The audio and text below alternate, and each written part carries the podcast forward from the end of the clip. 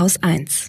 Wir machen Podcasts. Dass Menschen online im Netz unterwegs sind, weil sie in ihrer physischen Umgebung keine Gleichgesinnten treffen oder einfach auf wenig Verständnis kommen für eine anhaltende Trauer zum Beispiel. Und die haben mittlerweile langjährige Beziehungen mit Menschen, die, mit denen sie intensiv im Austausch stehen.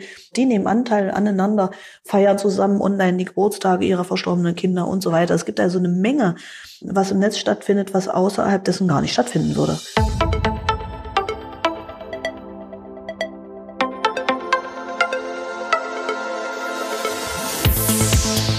Hallo, ich bin Andrin Schumann und das ist Anhaltspunkte. Hier treffe ich Menschen, die dieses Bundesland mit ihren Ideen verändern. Ich möchte herausfinden, was sie antreibt und warum sie das, was sie tun, gerade hier tun und nirgendwo anders. Das hier ist die zweite von drei Bonusfolgen, die wir in der Pause zwischen den Anhaltspunkte-Staffeln veröffentlichen. Pandemie ist das Wort des Jahres 2020 und natürlich hat sich durch Corona auch in Sachsen-Anhalt so einiges verändert. Deshalb schauen wir uns in diesen Bonusfolgen an, wie die Menschen hier auf die Veränderungen reagieren. Was haben sie in den letzten Monaten erlebt und vor allem, welche Chancen entstehen daraus? Heute geht es um einen Lebensbereich, der von Corona sehr stark beeinflusst wird. Das Trauern um Verstorbene. Trauerfeiern dürfen seit Monaten nur unter strengen Hygieneregeln und im engsten Familienkreis stattfinden. Doch natürlich wollen sich auch jetzt Freunde und entferntere Verwandte von geliebten Menschen verabschieden und gemeinsam trauern. Aber wie können sie das, wenn ein Treffen verboten ist? Dafür hat Stefanie Öft-Geffert eine Lösung gefunden. Die Unternehmerin aus Halle beschäftigt sich schon seit Jahren mit dem Thema Trauer. Sie überlegt, wie wir sie in unserer zunehmend säkularisierten Gesellschaft neu interpretieren und leben können. Dazu gründete sie 2011 Convela. Das Unternehmen entwickelt neue Produkte, wie etwa spezielles Mobiliar für Trauerfeiern und neue Formate. Seit neun Jahren gibt es zum Beispiel die Aktion Lichtpunkt zum Gedenken an verstorbene Kinder. Stefanie Öft-Geffert hat dabei immer ein Ziel. Sie will mehr Leben in den Tod bringen, so sagt sie es selbst. In der Pandemie organisierte sie zum ersten Mal auch Online-Trauerfeiern. Ich spreche mit ihr darüber, wie eine solche Veranstaltung abläuft und was sie vielleicht sogar besser kann als klassische Trauerfeiern. Das Interview mit Stefanie habe ich im Dezember 2020 geführt. Wir haben uns natürlich wieder online getroffen und nebenbei ein bisschen Alltag mit aufgenommen. Ab und zu hört man, wie neue Mails bei Stefanie eingehen, aber lasst euch davon nicht stören. Seit wann verfolgt ihr das Thema Online-Trauerfeiern? Und wie kam es dazu? Wir beschäftigen uns schon sehr lange mit dem Thema Trauer im Netz. Und das ist sehr interessant, dass wir eben über die Aktion Lichtpunkt, die rein virtuell ist, beziehungsweise der Lichtpunkt äh, ist sozusagen ein physischer Anstecker, das ist die Trauernadel, interpretiert für, den, für verstorbene Kinder. Und die haben wir von Anfang an online gemacht, diese Aktion. Haben auch eine virtuelle Gedenkkarte, wo man eben den Lichtpunkt positionieren kann auch. Wir haben ein großes Gedenkportal, gedenkseiten.de. Wir sind in sehr vielen Foren drin und haben festgestellt, dass Trauer tatsächlich sehr stark online auch gelebt wird. Ein sehr starker Austausch. Insofern war relativ schnell und schon lange klar für mich, dass es irgendwann auch Online-Formate geben muss, in dem man nicht nur reinschreibt in so ein Forum, sondern wo es tatsächlich einen lebendigen Austausch geben muss. Genau, und da sind wir dann irgendwann, jetzt auch äh, im Anfang des Jahres, habe ich die Gunst der Stunde genutzt. Die Menschen haben, mussten zulassen, sich online zu treffen. Und das war für uns dann der Moment zu sagen, so, die Akzeptanz ist jetzt sehr hoch. Jetzt erzählt mir keiner, man kann doch keine Trauerfeier ersetzen, muss doch physisch sein, muss man alles erleben, sondern es war ja verboten.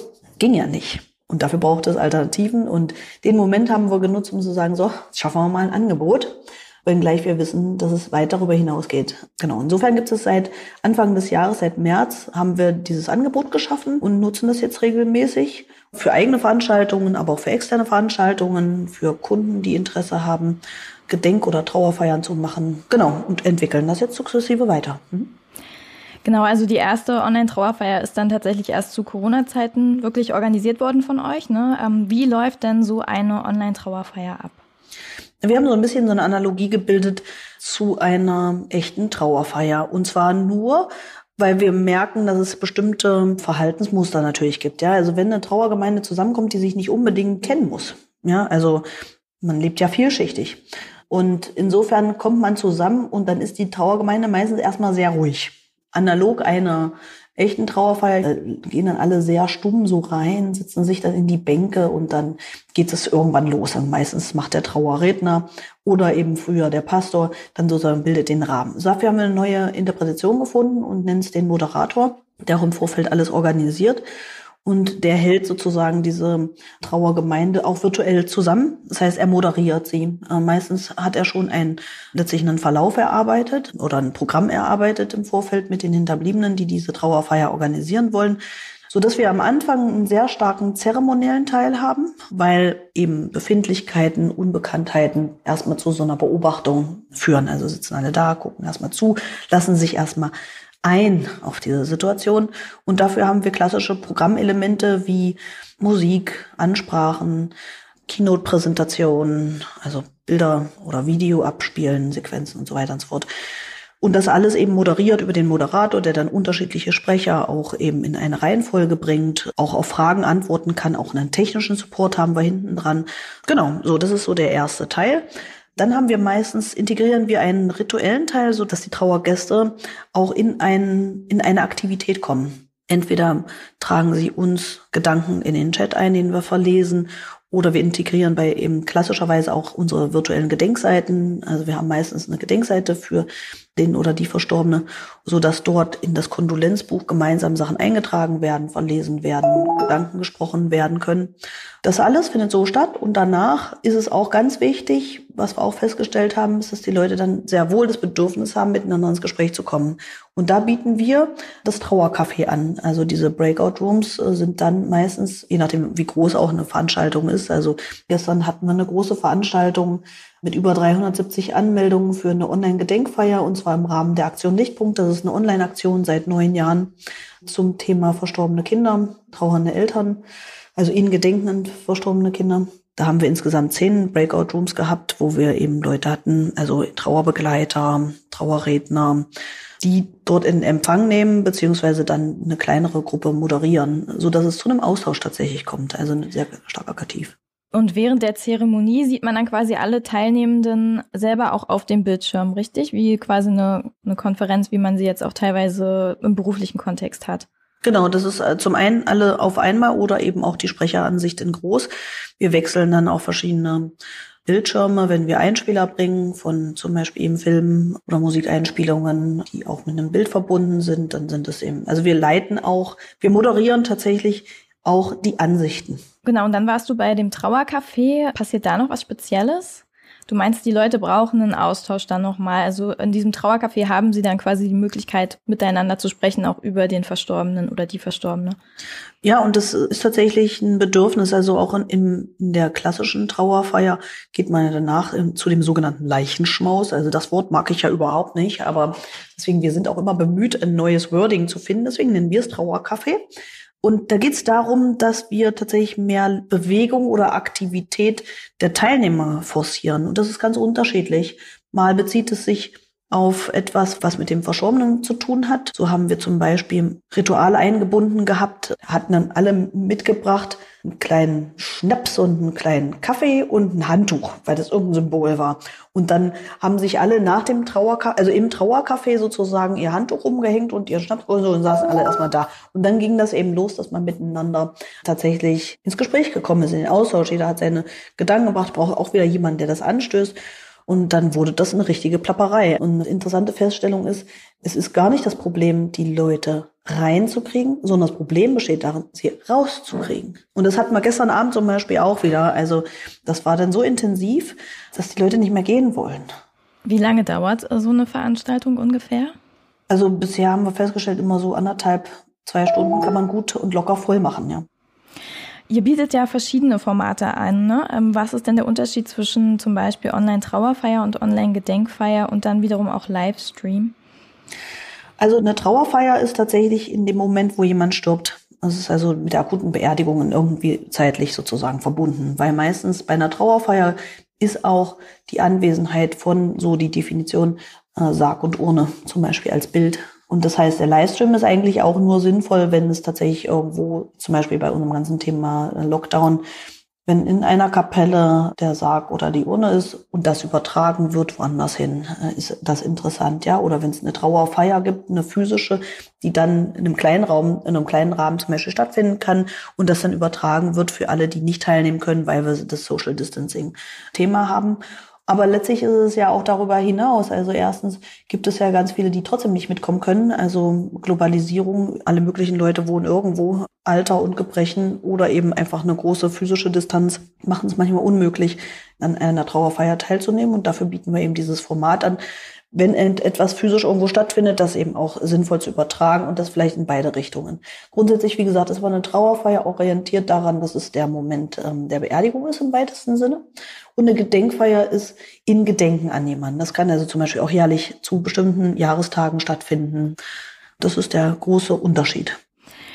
Wie werden die Angebote bisher angenommen? Weil das ist ja jetzt wirklich noch sehr frisch, aber akut, wie du ja sagtest, ne, durch die Krise. Wie viel Zuspruch habt ihr da im Moment?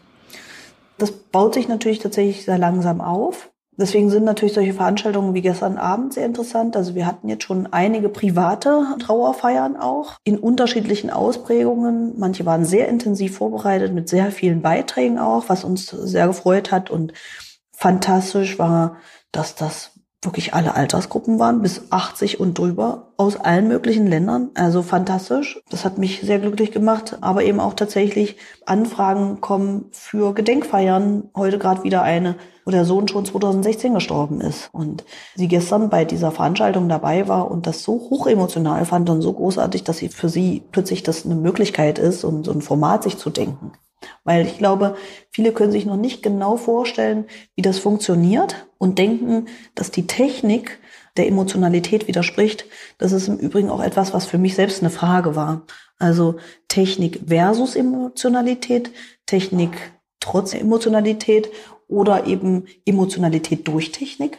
Und das war gestern ganz, ganz, ganz großartig wieder auch das Feedback von vielen, die auch schon viele Sachen online machen. Zum Beispiel von der Josephine, die Pastorin ist, Online-Pastorin ist und schon viele Ansprachen auch online gehalten hat, sagt er, so eine hohe Emotionalität hat sie noch nie empfunden, weil sie den Leuten ins Gesicht geguckt hat und mit ihnen zusammen war musste dann mal ganz kurz raus währenddessen, weil ihre Kinder kurz aufgewacht waren und sie sagte, sie hatte fast physisches Verlangen, in diese Gemeinschaft wieder zurückzukehren. Das ist ungefähr so wie, wie ein guter Spielfilm. Da guckt man sich ja auch, eigentlich guckt man bloß in den schwarzen Kasten rein. Aber wenn der richtig gut gemacht ist, kannst du weinen, lachen, erlebst du sozusagen diesen Plot hochemotional mit und danach Klick aus und dann ist alles schwarz und damit kommst du überhaupt nicht klar. Also das heißt, es ist tatsächlich möglich, hohe Emotionalität durch Technik auch zu erzeugen. Und davon werden sich eben erst die Menschen sukzessive überzeugen müssen. Das ist ja letztlich das ganze Thema Digitalisierung. Genau. Was meinst du, woran liegt das, dass die Veranstaltungen, die ihr macht, so einen hohen Grad an Emotionalität erreichen? Liegt es wirklich nur daran, dass man sich sieht oder was ist da das? Wie, wie erzeugt ihr das? Ja, das kann ich nicht genau sagen. Ich weiß nur, dass das ja immer unser erster und wichtigster Anspruch ist, Emotionalitäten zu erzeugen, und zwar die richtigen. Darum geht's ja letztlich. Ähm, ich denke, dass wir sozusagen Phasen entwickeln, also dass, dass wir tatsächlich eine, sagt man ja, so eine Dramaturgie entwickeln. Ja? Also wie gesagt, mit den physischen Produkten bauen wir zum Beispiel Bilder. Also überhaupt Bühnenbilder oder Bilder haben immer einen dramaturgischen Aufbau. Und alles ist so. Ja, du musst eine heiße Anlaufphase, das Höhepunkte, leichtes Abschwächen, noch mal ein bisschen hoch, wieder runter. Das ist Dramaturgie. Und das braucht es letztlich überall. Und nur wer versteht, aus welchen Kontexten bestimmte Bedürfnisse entstehen, kann überhaupt diese Dramaturgie gut schreiben. Und ich glaube, wir können das eben einfach sehr gut und entwickeln dafür aus unserer Fähigkeit, tatsächlich auch digitale Produkte denken zu können. Das verwechseln viele. Viele denken, das ist dann ein Anbieter oder man nutzt dann hier, was ist ich, Zoom, Jitsu oder was auch immer.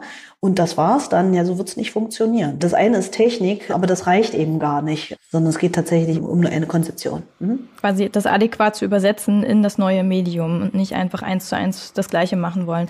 Was sind trotzdem die größten Herausforderungen und Unterschiede zu klassischen Trauerfeiern? Ja, das Schlimmste sind natürlich schlechte Netzverbindungen. Und natürlich noch sehr vorsichtiger Umgang mit Technik. Wobei, wie gesagt, wir hatten Übertragungen in Altenheime und so weiter und so fort, wo dann die Pflegerin hinten im Hintergrund mit einer Maske den Mitbewohnern das iPad eingerichtet hat. Also es geht alles, wenn man das will. Aber ich denke, also wie gesagt, stabile Netze, und ein souveräner Umgang mit Technik wird es dann später auch vereinfachen. Mhm. Welche technischen Voraussetzungen braucht man denn überhaupt, um an so einer Trauerfeier teilzunehmen oder Gedenkfeier? Eigentlich nicht viel. Man kann es tatsächlich alles komplett über ein Smartphone regeln. Wenn man einen schönen Laptop hat oder ein schönes iPad oder sowas, dann kann man natürlich durchaus äh, schöner in den Ansichten, ein bisschen bequemer, ein bisschen größer. Aber grundsätzlich äh, ist es tatsächlich komplett möglich, mit einer hohen Qualität über ein Smartphone teilzunehmen. Sind die Verhaltensregeln bei so einem Online-Treffen genau die gleichen wie bei einer klassischen Trauerfeier? Zum Beispiel die meisten tragen schwarz oder gibt es da ganz besondere Regeln, auf die man achten sollte? Also in der Tat haben wir schon bereits ähm, aus der Theorie heraus sogenannte Verhaltensregeln tatsächlich formuliert und verschicken sie auch vor jedem Event. Wie jemand aussieht, das muss jeder selbst entscheiden und zum Beispiel auch, ob er teilnimmt über Mikro oder Video, kann er selbst entscheiden. Finde ich zum Beispiel auch gut. Wir haben immer wieder viele Leute, die das Video gar nicht anschalten, sondern zugucken. Das sind auch sonst Menschen, die sich lieber, was es sich in eine hintere Reihe setzen und einfach zugucken. Ja, also das heißt, die Menschen finden wieder ein eigenes Verhalten, was ihnen entspricht. Das lässt auch dieses Medium durchaus zu. Verhaltensregeln sehen natürlich ein bisschen anders aus, wenngleich viele auch ähnlich sind. Also man, ähm, wir hatten mal eine, eine der ersten Veranstaltungen, plötzlich ein Kanal, da musste ich auch mich wirklich kaputt lachen. Also am Anfang habe ich gedacht, ist, ist die noch ganz dicht und dann später musste ich lachen, also die hat zwar still äh, stumm gestellt ihren Kanal, ihren Channel, aber die bügelte und hat da Staub besaugt im Hintergrund. Also, also das war wirklich, also äh, wirklich witzig auch. Also am Anfang gedacht, nein, also hallo, hallo. Und dann habe ich gedacht, eigentlich was für eine coole Geschichte. Man kann sich das eben nach Hause holen und entscheidet selbst, ob man einfach nur dabei sein will oder ob man eben intensiv sich einlässt und so weiter und so fort. Wie gesagt, ich denke, es ist eine Frage des Respekts. Das muss man auch eben dann entscheiden. Der Moderator, und deswegen ist ein technischer Support sehr wichtig, guckt auch, dass eben das Thema von eingeschalteten Mikros immer wieder ein Problem, ja, wenn jemand dann da Nebengeräusche erzeugt. Das ist nicht einfach. Deswegen braucht es auch wirklich immer einen großen technischen Support, wie so eine Art Mischpult, sage ich dazu, bei Fernsehsendern, die dann ein- und ausblenden und das Ganze sozusagen eben tatsächlich technisch auch betreuen. Das braucht es für viele noch. Ansonsten gibt es das eigentlich nicht. Also man quatscht vielleicht nicht gegen, also oder rein, man fällt sich nicht ins Wort, man man stört nicht oder macht komische. Also da haben wir tatsächlich einen Verhaltensregelkatalog entwickelt, was jeder anzieht, muss dann jeder für sich selber wissen. Worin siehst du die größten Chancen für dieses Format im Vergleich vor allem zu ganz normalen Trauerfeiern, die es bisher gab? Ich denke, Gedenkfeiern für Familien, da wird das Format tatsächlich noch was anbieten, gerade weil viele verstreut sind. Und da kommen wir grundsätzlich zu dem Thema, wir sind immer stärker digitale Gesellschaften. Wir haben, führen Beziehungen über große Distanzen und äh, nutzen dafür Messenger. Wir nutzen aber auch Social-Media-Kanäle. Wir führen Beziehungen ausschließlich manchmal in diesen Kanälen, kennen uns physisch vielleicht gar nicht, sind uns niemals begegnet, macht aber auch gar nichts, weil wir uns, weil wir trotzdem eine Beziehung auf einer bestimmten Ebene führen. Man hat ja nie mit jedem auf allen Ebenen eine Beziehung. Also ist das meines Erachtens auch gar kein Kritikpunkt, sondern eine reine Feststellung. Und das ist natürlich sehr, sehr interessant. Also, wie gesagt, das beobachten wir gerade bei bestimmten speziellen Themen, wie zum Beispiel bei Trauer, dass Menschen eher in einer, im Online, im Netz unterwegs sind, weil sie in ihrer physischen Umgebung keine Gleichgesinnten treffen oder einfach auf wenig Verständnis kommen für eine anhaltende Trauer zum Beispiel. Und die haben mittlerweile dann nach vielen Jahren langjährige Beziehungen mit Menschen, die, mit denen sie intensiv im Austausch stehen. Die kennen sich alle über ihre Kinder und so weiter und so fort. Die nehmen Anteil aneinander, feiern zusammen online die Geburtstage ihrer verstorbenen Kinder und so weiter. Es gibt also eine Menge, was im Netz stattfindet, was außerhalb dessen gar nicht stattfinden würde. Und diesen Dingen geben wir meines Erachtens damit ein sehr interessantes Forum. Also dass man ganz anders miteinander feiert, auch so ein Abschied in so einen ganz anderen Event bringt ähm, oder junge Leute, die eben nur über Facebook verbunden sind. Also Communities, die woanders entstehen und andere Formate haben als vorher. Und da sehe ich natürlich eine Riesenchance, weil das ist zukünftig auch unser Leben und wird zunehmen. Wer bucht bei euch bisher solche Feiern? Ähm, gibt es da eine bestimmte Zielgruppe? Kannst du das schon sagen? Kann man gar nicht sagen. Es ist echt interessant, dass es so zeitlos ist. Dass es auch überhaupt kein Problem ist, dass es ältere Menschen sind oder dass Menschen um eine ältere Person und das auch in der Zeit, wo es keinen Lockdown oder ähnliches gab jetzt, ja. Also wir sind gespannt. Also das ist offen. Und das ist natürlich genial für uns. Also finde ich großartig. Aber es ist auch bundesweit schon, ne? Na klar, äh, wie gesagt, die Menschen, die da teilen, also das ist ja, Internet kennt ja keine Grenzen. Wir hatten gestern äh, in der Veranstaltung zum Beispiel, also aus Amerika, aus Spanien, Frankreich, allem, also überall sitzen die Menschen, die sich mit speziellen, dann in dem Falle zu einem speziellen Thema treffen.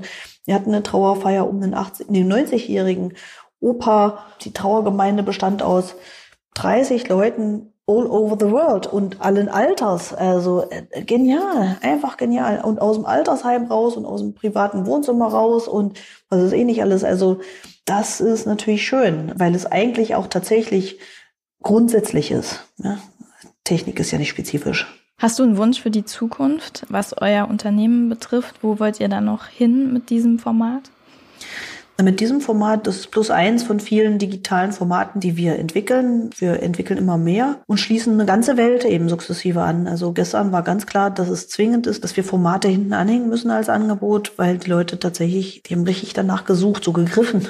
Ja, also das heißt, da besteht einfach ein unheimlicher Bedarf und da das Richtige zu konzipieren, das Richtige anzubieten, das ist mein Wunsch, dass es uns immer gelingt. Mhm. Dankeschön. Na, wunderbar. Wir werden in Zukunft anders trauern und gedenken. Corona hat uns nur einen großen Schubs in die Richtung gegeben, in die uns die Digitalisierung sowieso führt. Es wird vieles immer mehr online stattfinden, auch der Tod.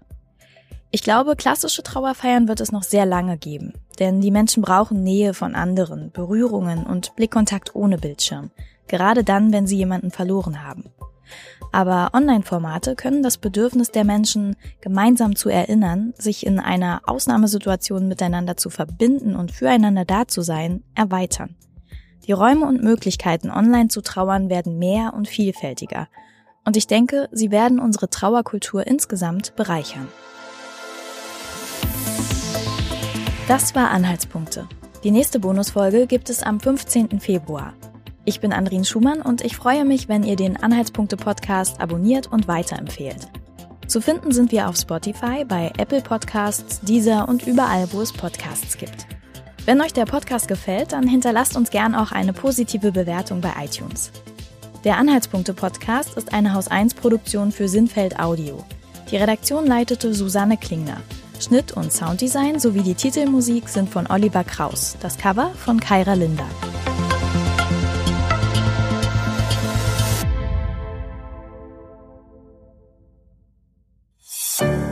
Produktion von Haus 1.